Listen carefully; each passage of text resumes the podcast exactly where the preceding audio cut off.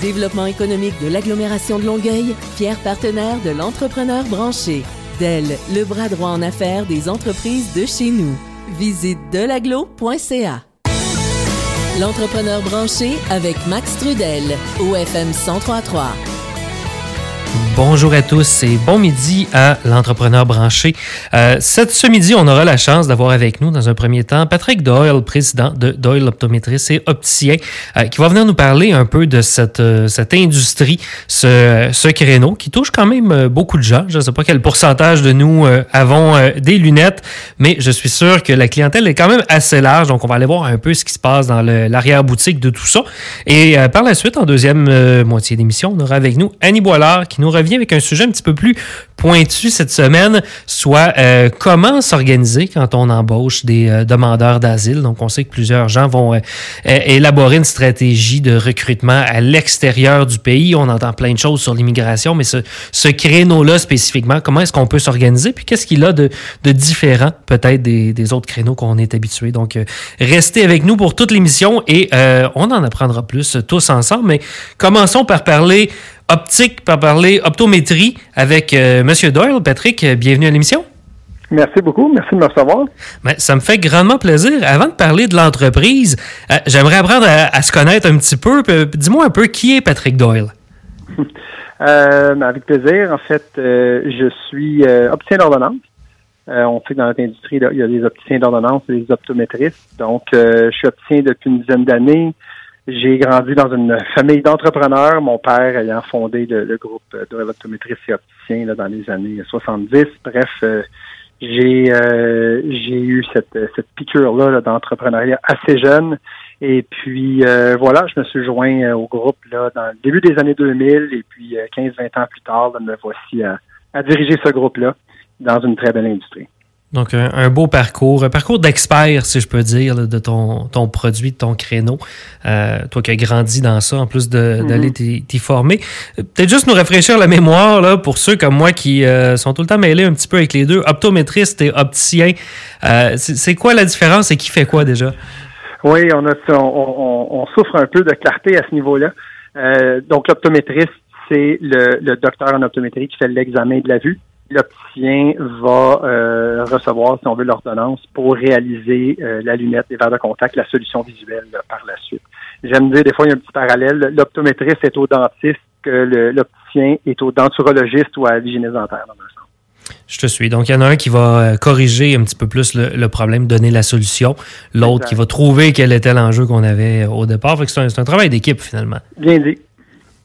C'est un travail d'équipe et vous avez les deux à l'interne. Je, ma compréhension est que c'est pas tous les, les, les, magasins, les cabinets, appelons-les, euh, je sais pas comment, qui ont les deux expertises sous un même toit. Non, ben effectivement, en fait, euh, originalement, disons, sont plusieurs années, une clinique d'optométrie euh, avait, dans la majeure partie de, des cas, les deux, donc le volet plus euh, si on veut, de, l'examen ainsi que le produit. Après ça, dans les années, je dirais, de 10, 15 ans, une dizaine, quinzaine d'années, est arrivé des nouveaux modèles d'affaires qui, effectivement, qui ont fait le choix de ne pas garder le volet, euh, si on veut, soins oculaires, santé oculaire, et se concentrer sur un côté lunetterie exclusivement. Euh, ici aussi former des modèles très euh, cliniques, je peux dire, qui eux, au contraire, n'ont pas misé beaucoup sur le produit, misaient beaucoup plus sur l'expertise de soins. Dans notre cas, on a décidé toujours de garder le chapeau, euh, le parapluie entre les deux, parce qu'on croit que le, patient est beaucoup mieux, le client est beaucoup mieux servi quand il passe du diagnostic à la solution et que les deux ont une cohérence ensemble. Donc, bref, des fois, il y, a, du va-et-vient entre les deux, puis en l'ayant tout ça sur le même toit. C'est le créneau qu'on a choisi, le modèle qu'on a qu'on dessert toujours aujourd'hui. Question d'avoir l'ensemble de l'expérience euh, à un, même endroit. on pourra reparler un peu des, nouveaux modèles qui gravitent autour de tout ça, mais tu as, mentionné deux mots que, euh, qui m'intriguent un peu. En fait, tu as parlé du patient et tu as parlé du client. Euh, j'ai l'impression dans ce genre d'industrie-là, je, rentrerai les dentistes et autres là-dedans, que le, spécialiste a tendance à vouloir parler de patient pour mettre en valeur un peu peut-être son expertise plus médicale. Puis qu'on dirait que quand on rentre, nous, patients au Québec, ça sonne euh, pas très positif. Fait qu'on se dit, j'ai le goût d'être ton client, j'ai pas le goût d'être ton patient. Est-ce que c'est un peu la dynamique que vous voyez ou comment tu, tu vois la, dualité patient-client dans, dans l'industrie ou c'est juste des mots puis on s'en fout en bout de ligne? Ben, les mots ont un sens, puis je, trouve que tu le résumes bien. On dirait que quand on, parle d'un patient, on est vraiment au niveau de, de, son de son diagnostic, de sa de, sa condition médicale. Puis quand on parle en mode client, on, le voit faire, euh, disons, du magasinage dans une boutique. Souvent, on a euh, on a cette dualité-là à laquelle on compose bien, euh, mais c'est vrai que c'est qu'il y a une dualité. Il y a un côté commerce de détail, il y a un côté clinique. C'est vrai que si on parle d'un patient, on a moins l'image de la, la, la, personne qui rentre pour s'acheter une lunette de soleil euh, en plein mois de juillet. On a de la misère à y référer en, tant que patient. Par contre, quelqu'un qui rentre pour une urgence oculaire avec une compresse, ben, c'est rare qu'on va l'appeler un client. Donc, on dirait que les deux ont leur place selon le contexte, mais c'est un petit euh, challenge, effectivement. On se promène d'un nom à l'autre. On n'a pas trouvé le, nom qui engloberait le, parcours au complet, donc on se promène entre client et patient. C'est bien, euh, bien résumé. Regarde, j'ai ce même feeling-là, je veux dire, en tant que, client, que patient, que peu importe, personne qui rentre dans ce genre de boutique. Euh, puis on va, on va parler un peu de ça. Tu as, parlé de, ces deux termes, mais en bout de ligne, euh, vous vous démarquez par une chose, puis vous avez d'ailleurs été reconnu là, par, euh, par Léger comme premier en optique, septième à travers toutes les catégories pour l'expérience. je pense que les autres disaient expérience magasinage, donc expérience patient, expérience client, appelons ça comme on veut pour là. Qu'est-ce qui Qu'est-ce qui vous démarque là-dessus, puis quel genre d'effort vous bâtissez pour créer cette, cette expérience-là? Parce qu'on va se le dire, pour reprendre ton exemple, le patient qui rentre avec la compresse sur l'œil, puis celui qui veut des lunettes de soleil la veille de ce voyage, c'est probablement pas le même genre d'expérience qui est recherché. Là. Non, c'est un, un, un, défi. Euh, d'abord, on était très fiers de cette reconnaissance-là du sondage WOW de Léger. Euh, c'est une, c'est une forme de, consécration de plusieurs années de réflexion. Euh, cette cette dualité-là, elle existe dans le mot, donc entre le patient et le client, mais dans les faits, on veut qu'une fois euh, rendu en boutique, chez nous, ça soit quelque chose qui soit comme euh, passer le flambeau finalement. Donc, c'est vraiment euh, quelque chose de fluide qui se passe entre les deux. Au niveau de l'expérience client, qu'est-ce qui est arrivé? C'est, bon, tantôt on parlait de l'arrivée de nouveaux modèles d'affaires dans les années 2010, 2010 puis ça nous a brassé un peu, ça nous a amené à se questionner, puis on est arrivé quand même au constat assez, euh, disons, je, vais dire assez brutal, de dire effectivement que l'expérience d'une clinique d'optométrie est très peu différenciée euh, d'un endroit à l'autre. Ça va dépendre de la qualité du professionnel, de la qualité des produits, mais au final, si on se remet en 2010, il n'y avait pas beaucoup de différence entre euh, une clinique A et une clinique B. Euh, et on s'est dit, ça, il me semble qu'il y a une opportunité là de, de, de, se positionner un petit peu plus clairement. Et on s'est mis à identifier c'est quoi les irritants? Que nos patients ou nos clients, je vais encore me promener dans les deux mots, euh, vivent quand ils rentrent dans une clinique. Et on a identifié trois, quatre points forts qui sont euh, devenus un peu la base d'une réflexion pour revoir carrément le parcours d'un client chez nous, même en ligne aussi jusqu'à là, de dire quelles sont les étapes qu'il franchit, puis de quelle manière on peut lui enlever ces fameux irritants-là. Donc, peux-tu nous en parler un peu? C'était quoi les, quatre irritants, là? Euh, question qu'on se reconnaisse ben, un peu. Ben, un point, euh, on trouvait que euh, un patient, qui, un client, que ce soit avec euh, avec l'opticien, par exemple, qui se fait présenter des produits, c'est très difficile pour lui ou elle, sans avoir une formation là-dedans, d'être capable de, de, faire un choix parfois. Les produits sont complexes, puis on dit souvent le verre est très très clair, donc on voit pas grand-chose le jour où on se le fait présenter c'est difficile de percevoir la qualité, c'est facile, c'est difficile de percevoir la durabilité d'un produit. C'est avec le temps qu'on va le réaliser, mais le jour qu'on est assis devant l'opticien, c'est difficile de le saisir. Donc, on s'est dit, OK, comment est-ce qu'on peut vulgariser ça? Comment on peut simplifier ça? Et on s'est mis à faire beaucoup de ménage. La blague, pas la blague, mais l'image que j'aime utiliser, c'est souvent dans, notre industrie, on va s'asseoir, il va y avoir une bible de prix, une liste de prix qui a à peu près 200 pages, une tonne de produits. On trouvait pas qu'on rendait service aux clients le, soumettre à une encyclopédie médicale. Dans ce cas-là, on s'est mis à faire un, ménage, à simplifier nos prix et on s'est mis à afficher nos prix. Donc, tout est clair, c'est accessible, c'est un petit menu euh, à l'image d'un menu de restaurant et c'est facile de voir les prix. Ça a enlevé une, une barrière, un certain stress chez le consommateur. C'est un exemple. Euh, un autre exemple qu'on vivait, les, les, fameuses tables de vente assis face à face. On trouvait que c'était un peu confrontant, que c'était, ça pouvait être captif pour un client, le rendre mal à l'aise. Donc, on a changé cette disposition-là. Euh, les gens sont assis à angle maintenant avec nous professionnels. Ça, ça amène un discours un petit peu plus ouvert, un peu moins face à face. Un autre exemple, euh, tout simplement. Donc, vraiment, plus de clarté, plus de simplicité, des produits mieux disposés aussi. Un dernier point, on, on voit qu'il se passait beaucoup d'expertise derrière les murs. Les salles d'examen sont cachées dans le fond des cliniques. Les laboratoires, des fois, étaient dans des sous-sols ou dans des deuxièmes étages. Puis on s'est dit, ben, tu sais, les gens paient un certain prix pour des, des bonnes lunettes, des bons verres. C'est intéressant qu'ils voient le travail qui est fait. Donc, on a amené nos laboratoires à l'avant, on les a vitrés, sont visibles, on voit les techniciens travailler les lentilles et euh, c'est une autre façon là, de montrer plus de transparence c'est quand même intéressant. C'est des, des, relativement petits, je vais dire, détails, mais on voit un peu l'impact à t'écouter que ça peut avoir. De changer l'angle d'un bureau, des fois, on se dirait, ben, c'est du mobilier, mais ça vient créer un autre type de, de conversation non-verbale différent, tout ça. Euh, le, gars de, de, RH, moi, a le goût de te poser la question. Les employés, eux, euh, comment ils, ils, vivent ça? Parce que, bon, le, le client veut voir comment son verre est travaillé. Est-ce que l'opticien, lui, est à l'aise de travailler et d'être lui-même scruté sous la loupe par, euh, par des gens qui, qui, viennent un peu comme, euh, comme dans un aquarium finalement, puis le voient travailler en continu? Question très pertinente. Euh, on, on, est, bon, d'emblée, avant d'arriver là, une méthode chez nous, on fait toujours des pilotes. On a 23 cliniques aujourd'hui. C'est rare que quand on implante quelque chose de nouveau, on va le faire dans les 23. Euh, souvent, on va aller dans des endroits où justement on a une équipe qu'on sait qui va être ouverte à ce type de changement-là en premier.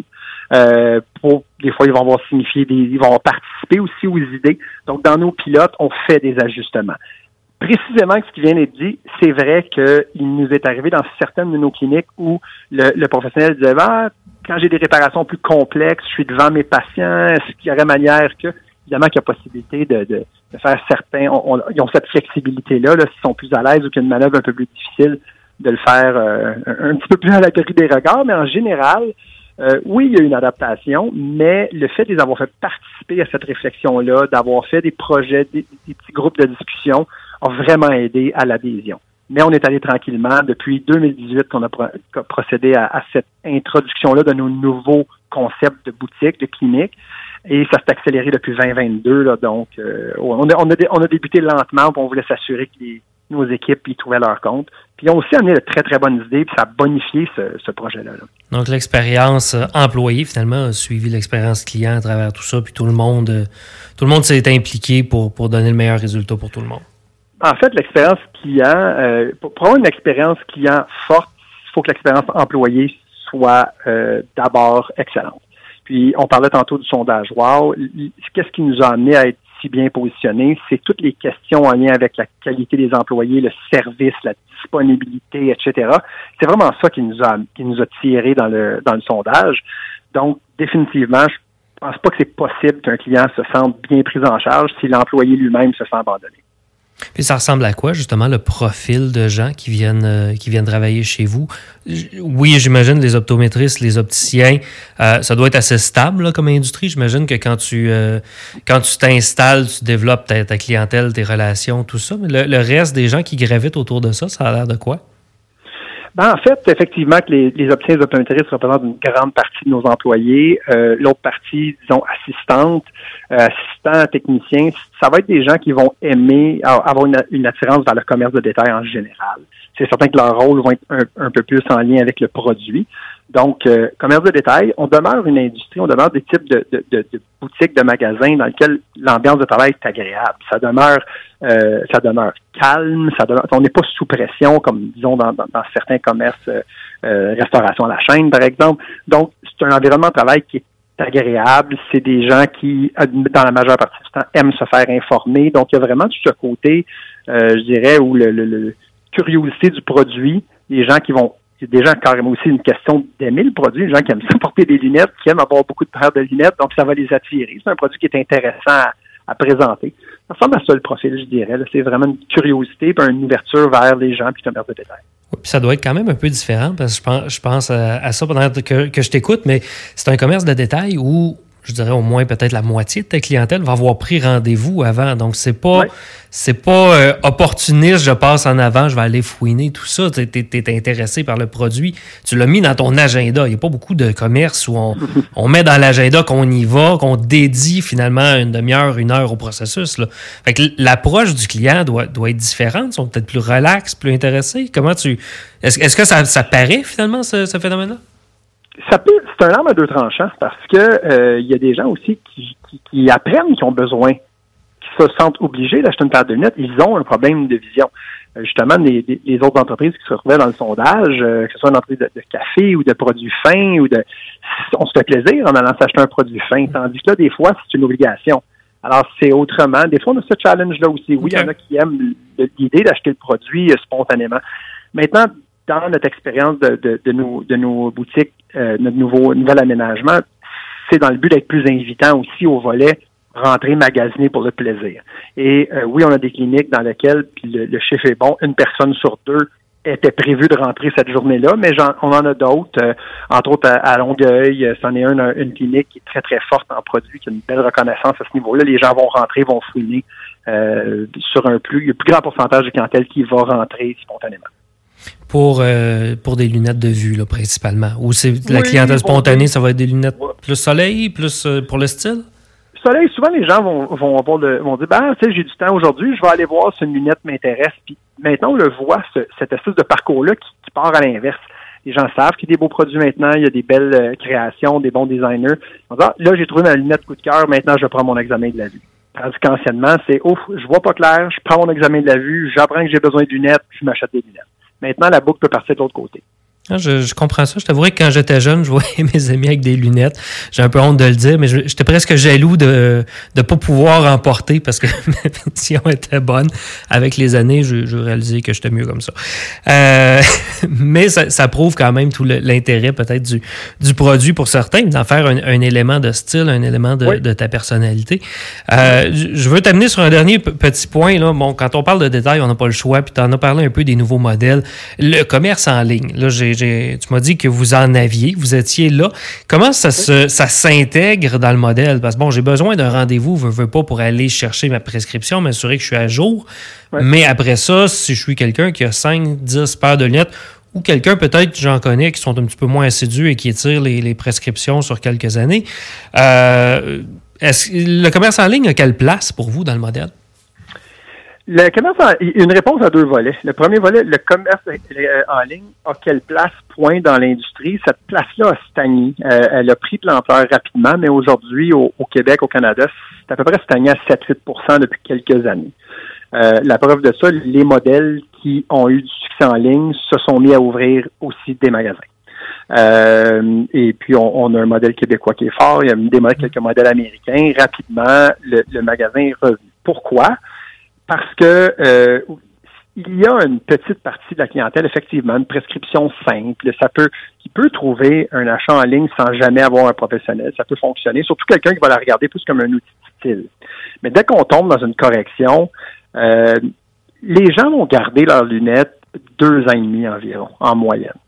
Deux ans et demi, des fois, ça vaut la peine de prendre la demi-heure, 45 minutes, la faire ajuster comme il faut, être certain qu'elle nous fait. Puis ensuite, pour deux ans et demi, il, garde cette monstre-là. Maintenant, quelle est la place de l'Internet chez nous? Pour nous, ça fait partie du parcours. Euh, un exemple, un verre, du verre de contact, quand on est bien, euh, on, on, on, sait ce qu'on porte, notre optométriste nous suit. Euh, ben, en deux visites, c'est possible sur notre site web de racheter les verres de contact et c'est une très grande partie de euh, notre business de verre de contact se fait maintenant en réassort en ligne. Donc, le web fait partie, peut combler une certaine partie de l'expérience, mais pour nous, ça, s'imbrique. Ce n'est pas une ligne ou l'autre. Euh, ça va vraiment ensemble. Donc, le web a une utilité, mais au final, on l'a dans le visage en longueur de journée, on les garde longtemps, surtout quand on achète de la qualité. Puis à ce moment-là, on réalise que la clientèle aime se faire conseiller.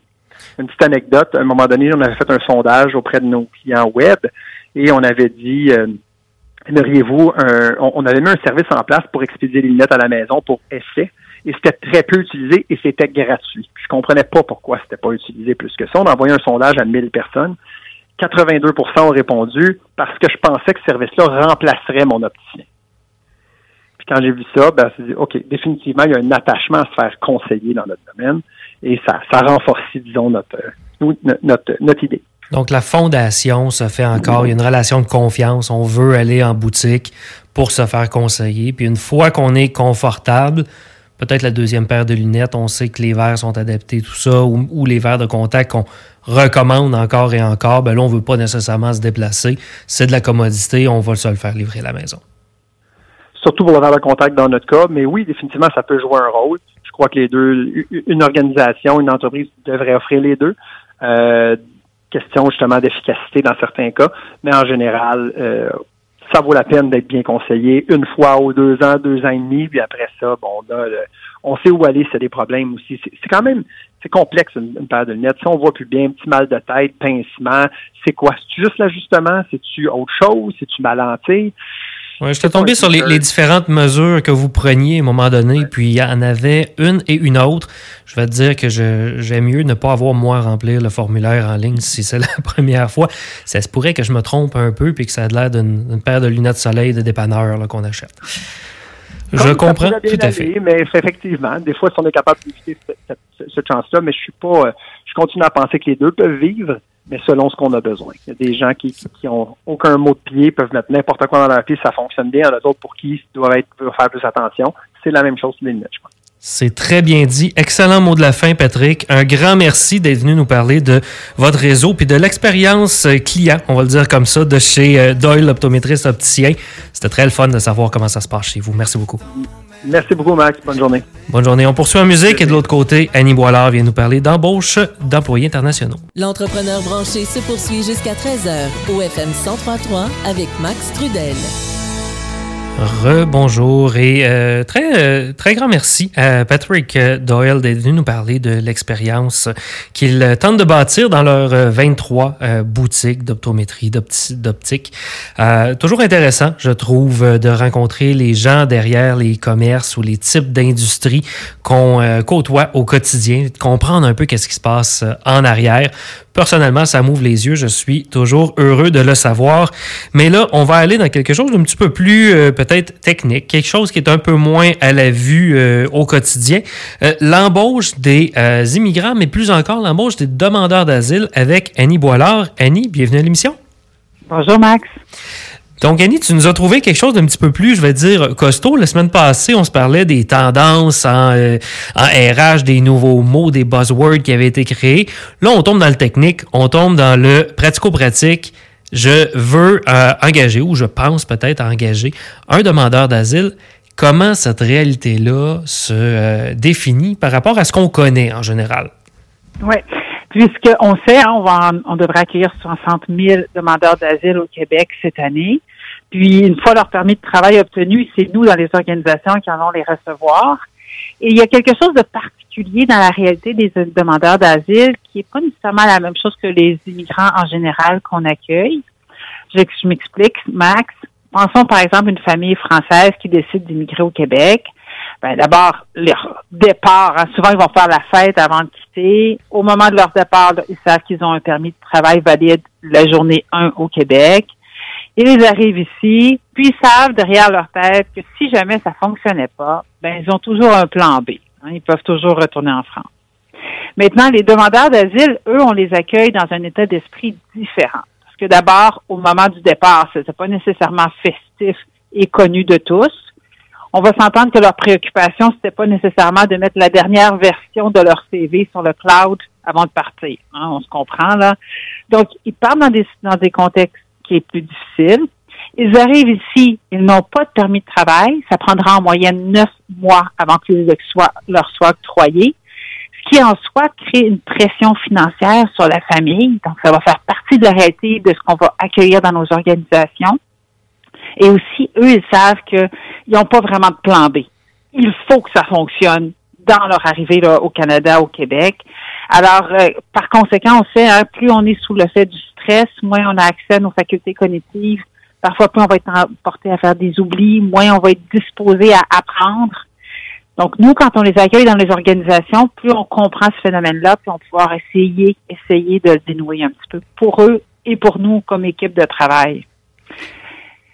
Je, je, te suis. Donc, on est vraiment plus parachuté. C'était pas prévu. On, on ne sait pas, euh, je veux dire, préparé ou réchauffé à ça. On n'a pas été creusé sur euh, comment ça marche le Québec. C'est quoi le type d'entreprise? Où est-ce que je vais pouvoir aller travailler? Ah, ça, ça me tenterait. Ça, ça me tenterait moins. C'est, on atterrit ici. C'était peut-être pas ça le plan initial.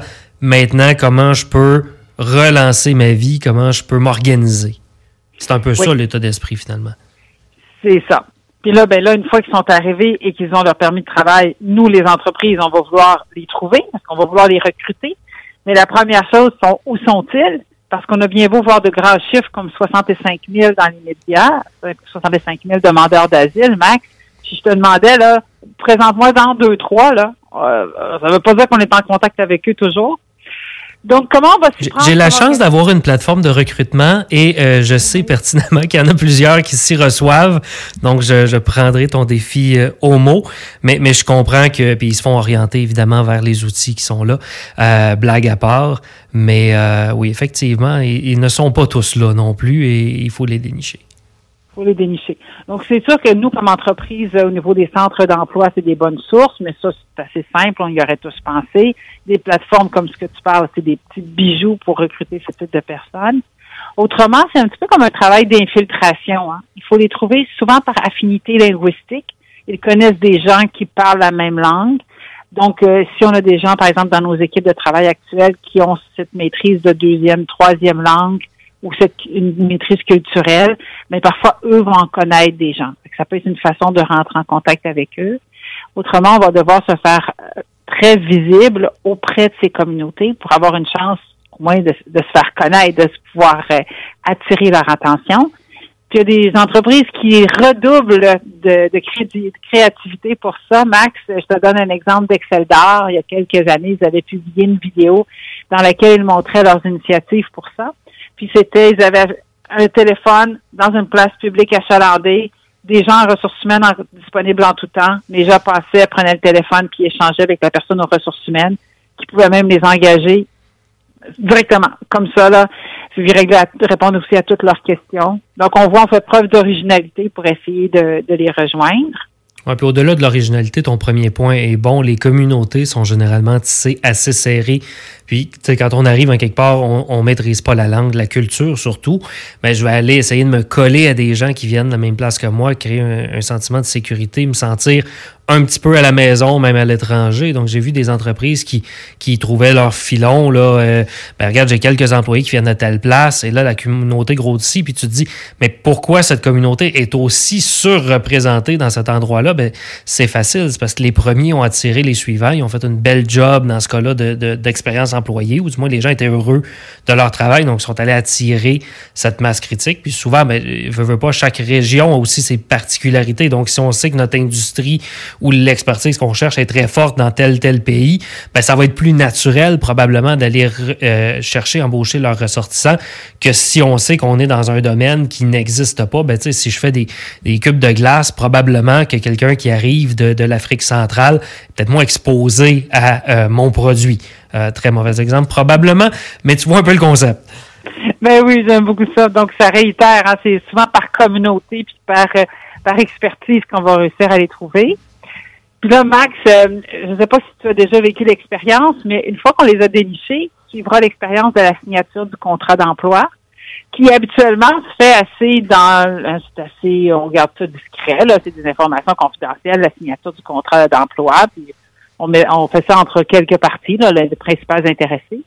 Mais là, souvent, il va y avoir, quand c'est un demandeur d'asile, un espèce de traducteur informel d'impliqué Parfois, c'est un collègue dans l'entreprise, exactement ce que tu nommais. Parfois, c'est l'enfant, le voisin, la belle-sœur. Mais souvent, pour quelque chose qui est des informations confidentielles, parfois, il va y avoir une troisième personne impliquée. Puis c'est euh, intéressant de se rappeler des éléments qu'on prend pour acquis dans notre culture. Par exemple, nous, euh, on n'en parle pas au quotidien, mais c'est culturellement accepté. On sait tous que le contrat d'emploi lie l'employé et l'entreprise. Je dis ça, vous avez l'air super simple, mais c'est pas comme ça pour tout le monde, pour les demandeurs d'asile. Donc, par exemple, si Max, euh, on convient ensemble que tu vas travailler pour moi puis que tu signes un contrat d'emploi, je prendrai pas le temps de réitérer que je m'assure, j'assume que tu vas venir travailler, toi, Pas toi un lundi, ta belle-sœur le mardi, ta fille le mercredi, ton voisin jeudi. Toi, tu vas te présenter tous les jours au travail. Alors, c'est des concepts qu'on va réitérer parce que c'est pas nécessairement la même chose pour tout le monde. Je te fais sourire, tu as déjà vu des choses comme ça? Oui, ça me fait penser justement à quelqu'un qui me parlait exactement de ce cas-là il y a quelques semaines. Donc, euh, ton exemple est venu m'interpeller me, de ce côté-là. Parce que je savais pas, je vais te dire où, tu t'en es au début, puis ça, m'a allumé aussi un fait de est-ce qu'on traduit le contrat? Mais là, je comprends que l'entreprise, dans le fond, garde son processus, mais on vient surtout outiller en quelque part aussi, le but, c'est d'intégrer la personne. Donc, si on prend la peine de tout le temps tout traduire, le, cheminement se fera peut-être pas. Et ça va être très, très lourd comme processus. Mais de venir créer cet accompagnement-là, je trouve ça très, très sain et, sharp pour la, autant la personne que l'entreprise. Oui, et s'il passait en tête à l'entreprise, dans ce cas, la tête de l'entreprise, ah, aux personnes de traduire le contrat, on rappelle l'existence de la loi 96 et l'obligation de le fournir simultanément en français. Donc, si je veux traduire, la personne va recevoir les deux copies. Mais souvent, c'est pas simple de trouver un traducteur dans certaines langues ou euh, dialectes rares. Euh, on va trouver ça au bout de nos doigts. parfois, la transaction va se faire en français avec l'aide d'un traducteur. Je, une fois, Max, la personne trouvée puis euh, embauchée, là, il va falloir l'intégrer. Et là, on va avoir deux grands défis comme entrepreneur. Le premier, santé, sécurité au travail parce que c'est pas tout le monde qui a les mêmes niveaux d'attente. Donc, souvent, les gens commencent, puis là, on se rappelle, ça fait neuf mois qu'ils ont entendu leur permis de travail. Ils arrivent jour un. Boss, dis-moi qu'est-ce que tu veux que je fasse? Je veux me mettre dans l'action. Puis parfois, il faut prendre le temps d'arrêter puis de se rappeler comment on travaille sécuritairement dans notre entreprise avant de se mettre dans l'action. C'est parfois même un enjeu culturel derrière ça. Puis là, Max, arrivera le gros moment de la formation. Et je dis gros moment parce que s'il y a une barrière linguistique entre les gens, parfois une barrière culturelle, mais tu sais, si on n'a pas d'abord une langue commune, la formation devient euh, tout qu'un défi. Et là, tu l'as probablement vu comme moi dans plusieurs endroits. Les murs deviennent tapissés d'images qui deviennent notre, notre nouvelle structure de formation. Donc, que ce soit des images collées au mur, des vidéos qui vont être disponibles, peu importe, mais on va beaucoup, beaucoup tabler sur du visuel pour expliquer qu'est-ce qu'on fait quand, c'est quoi un rebut, c'est quoi une erreur, c'est quoi un bon produit, qu'est-ce qu'on fait si la machine fait tel bruit ou telle lumière s'allume. Euh, on va l'illustrer, puis on va l'expliquer. Souvent, on va l'expliquer et le ré-réexpliquer plusieurs fois. Pas parce que personne, la personne nous a dit oui, j'ai compris, qu'elle a nécessairement tout compris ce qu'on voulait dire, ou qu'on va s'en souvenir encore les jours suivants, parce que rappelons que le niveau de stress pour les demandeurs d'asile est très élevé. Donc, leur accès à toutes leurs facultés intellectuelles, parfois, sont là leurs facultés intellectuelles, mais ils viennent être neutralisés par l'effet du stress. Oui, puis c'est pas une question de ne pas comprendre aussi vite. Il faut, faut, regarder toutes les, les couches de compréhension qui sont requises, puis, puis le billet avec lequel tu arrives. De, ben chez nous, quand on me dit euh, bleu, c'est bleu ciel, puis quand j'arrive ici, les gens me disent bleu, puis là, ils s'attendent à bleu foncé. des fois, c'est ce genre de couche-là en dessous.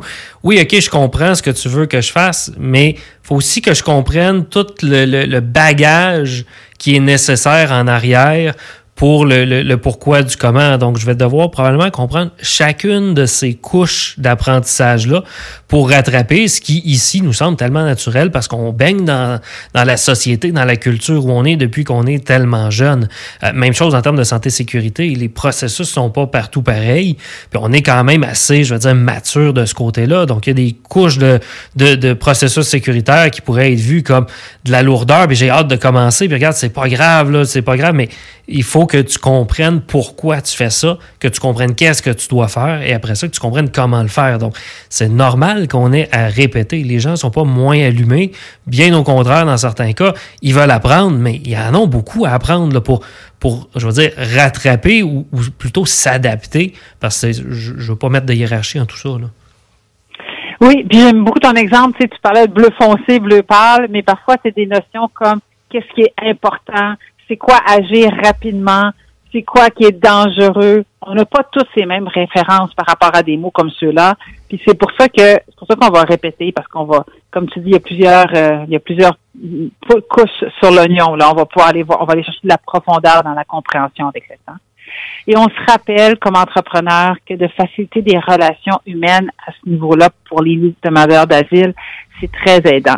Donc, si on peut créer des jumelages, faciliter le travail d'équipe, proposer notamment avec des gens avec qui ont des facilités linguistiques, ça va aider, ça va aider aussi à créer un tissu social, un réseau d'entraide, faciliter la compréhension de ces termes qui peuvent être ambigus pour certaines personnes. Puis des fois, on doit faire un effort supplémentaire comme entreprise pour créer ces jumelages. C'est-à-dire, par exemple, Max, dont j'ai deux tâches, deux personnes, puis historiquement, j'ai toujours fait une tâche, une personne, chacun va en faire une en parallèle, puis c'est tout. Mais peut-être qu'avec un demandeur d'asile, je peux regrouper les deux tâches comme étant un travail d'équipe, puis demander aux deux personnes de faire les deux tâches de façon à créer, au début peut-être artificiellement, mais de créer, de stimuler des échanges comme ça humains. Ça, ça va être très payant par la suite. Oui, puis il faut, il faut, je pense, arriver là dans un, état d'esprit d'ouverture, puis de se dire, regarde, c'est un nouveau processus qu'on met en place, une nouvelle expérience euh, qui sera pas peut-être pas meilleure, peut-être pas moins, moins bonne, juste différente euh, dans les faits. ça m'a fait penser à une anecdote que j'ai entendue cette semaine. Quelqu'un qui me dit j'ai euh, engagé justement un nouvel arrivant, je ne connais pas son statut. Puis il la, la première question qu'il m'a demandé, c'était du commerce de détail. Un, un, dollar, c'est quoi? Ça vaut quoi un dollar? Puis elle a fait Oh, OK. Euh, je risque de devoir répondre à des questions que je suis pas habitué, puis finalement, quelques semaines après, c'est un super bon employé. Donc, mais tu sais, fallait quand même se dire, si quelqu'un d'ici m'arrive et qui me dit un dollar, c'est quoi, je vais me dire, oh boy, il devrait savoir ça, il est né là-dedans, il est supposé comprendre le concept qu'on ne travaille pas en Bitcoin. Mais, euh, mais tu sais, dans ce cas-là, puis elle a fait preuve d'ouverture, puis elle est super satisfaite finalement de son, son embauche à, ce qu'elle me disait. Donc, euh, tu sais, c'est juste de s'ouvrir l'esprit, je pense, dans tout ça. Puis, j'aimerais t'entendre dans, le temps qui nous reste. Euh, qu'est-ce qu'on en retire? Qu'est-ce que tu vois après? Parce que j'ai l'impression que oui, au début, ça demande une adaptation. Il faut peut-être mettre un petit peu les, les bouchées doubles en termes de, processus de créativité. Mais après ça, j'ai le feeling que ça doit être des gens très, très engagés. Tu le disais, ils n'ont pas de plan B, ils veulent que ça marche. J'imagine que c'est pas celui qui, euh, le vendredi à midi, commence à penser à aller au chalet, puis euh, essayer de se cacher à côté du frigo pour pas travailler trop fort. C'est ça, c'est que ça fait des employés. Au début, c'est plus difficile. Il y a plus d'investissement, euh, de temps, je dirais d'amour professionnel là, qui va être porté c'est vrai que c'est un petit peu plus houleux, tant pour les gestionnaires, pour l'équipe qui accueille, pour la personne. Mais quand on passe après cette période-là, c'est une fois qu'on va avoir fait les premiers efforts de francisation. C'est vrai que c'est difficile. Parfois, les entreprises libèrent les gens pendant les heures de travail pour les cours de français. Mais une fois qu'on va avoir une langue commune, après ça, ça fait généralement des employés qui sont très fidèles. Ça fait des ambassadeurs, comme rarement on a vu. C'est des gens qui parlent positivement de l'organisation à qui veut l'entendre ça devient des, des aimants pour attirer de nouveaux candidats également. Ils deviennent des bougies d'allumage puis de, de transmission pour l'intégration de nouveaux immigrants eux-mêmes. Alors, ça fait souvent des gens qui sont vraiment des piliers pour l'organisation avec un haut taux de fidélisation. Mais c'est vrai que ça passe par un petit peu plus d'humanité. Est-ce qu'il nous reste quelques secondes, Max? J'ai envie de te ben partager un exemple qui Il nous reste euh, une petite minute. OK. Donc, euh, une, image, moi, qui m'avait frappé, je faisais du coaching avec un gestionnaire qui avait accueilli un demandeur d'asile. Lundi, mardi, tout se passe bien, la personne se présente à temps au travail, puis le mercredi, elle arrive au travail une heure et demie en retard. Le, le, le gestionnaire se dit, bon, ben là, ça ira pas, tu sais, on, entre, entre guillemets, tirer la plug. Puis on se dit, c'est, allons voir, posons la question pourquoi, qu'est-ce qui est arrivé à cette personne? Puis le, demandeur d'asile explique qu'il était bien désolé, mais il explique que lui, pour se rendre au travail, il devait marcher une heure et demie le matin, puis une heure et demie le soir pour retourner à la maison, parce que en neuf mois sans permis de travail, sans salaire, puis quand on commence le travail, ça ne veut pas dire que la paye est dans notre compte de banque le lendemain. On connaît notre chanson, deux semaines, trois semaines plus tard. Donc la personne n'avait pas les ressources pour se payer une passe de transport collectif. Elle marchait. Toujours est-il que le mercredi matin, lorsqu'elle a fait son chemin habituel, il est arrivé sur un détour. Toi et moi, Max, on sait que ces détours sont faits généralement pour les autos, les automobilistes. Donc, euh, c'est de grands détours. Mais le demandeur d'asile ne savait pas. Donc, tout marché, tout le grand détour pour se rendre au travail. Et c'est ce qui expliquait l'heure et demie de retard. Donc, on écoute ça, Max, puis je suis certaine que comme moi, tu fais, oh là là, oh, D'abord, quelqu'un qui marche trois heures par jour pour venir travailler, ça parle beaucoup de son engagement, ça nous inspire le respect. puis tout de suite, on en appelle à notre humanité. On a envie de se dire, c'est sûr, c'est sûr qu'on va accommoder, c'est sûr qu'on comprend. Et c'est pour ça, donc, ça vient un petit peu plus de questions au début, un petit peu plus de patience, plus de, plus de compassion. Mais après, et, je pense que ça, ça, aide à nous recentrer comme gestionnaire, d'avoir ces conversations-là. Ça nous rappelle l'importance d'aller sur le terrain, de parler aux gens, de pas essayer de, de, gérer les humains nécessairement à travers toutes sortes de systèmes. Oui, ça nous aide, mais à un moment donné, il faut avoir des, des vraies conversations, être ouvert, discuter avec nos employés, puis voir qu'est-ce qui se passe dans leur vie, dans leur quotidien, puis comment en tant qu'employeur, on peut être capable de, de les aider à mieux organiser tout ça pour que ça fasse un tout, qu'il soit engagés envers leur travail et que euh, le travail vienne s'engager à travers leur quotidien. Merci beaucoup, Annie, de nous avoir éclairé sur ce, ce nouveau sujet. C'est toujours un plaisir, Max. Bonne journée. Bonne journée. Merci encore une fois à Patrick Doyle d'être venu nous parler de Doyle opticien et optométriste un peu plus tôt.